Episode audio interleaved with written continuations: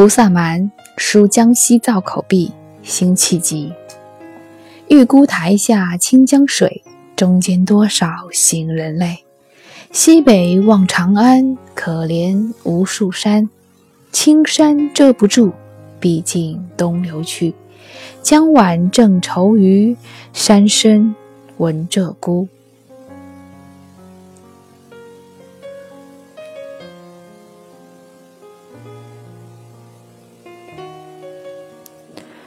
这句“青山遮不住，毕竟东流去”，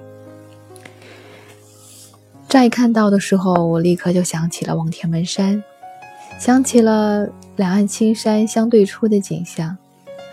当你乘在船上，徐徐的向那两岸青山之间的水路飘过去的时候，水路越来越开阔，青山缓缓的移出来，挡在你的面前。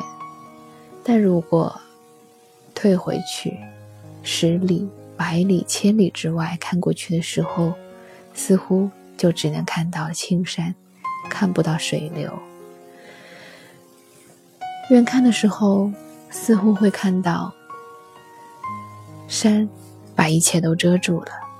可是当你靠近，你才会发现，温柔的水，没有力量的水。其实是最有力量的，青山根本就无法遮住它。放在水中的石块挡不住水流，水会从四周划过去，会猛烈的撞到石块上，激起一大片水花，会日复一日、年复一年的从石头身上滚过、划过、飘过。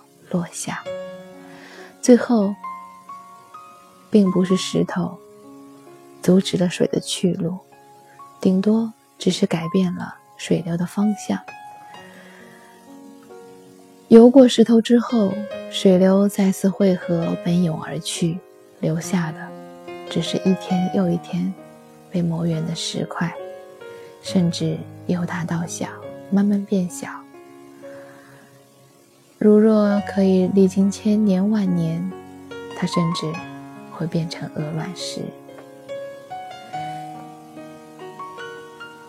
所以，有力量的到底是山还是水呢？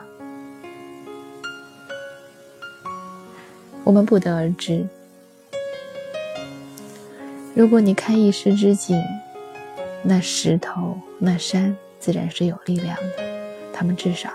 可以改变水的方向，改变水流的人生轨迹。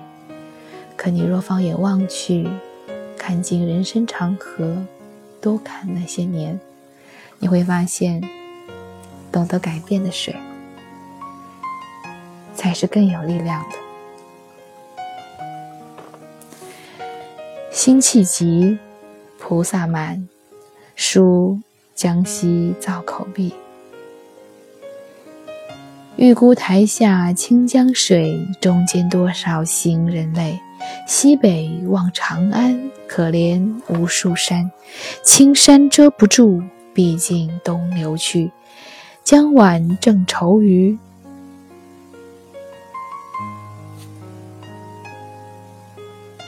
山深闻鹧鸪。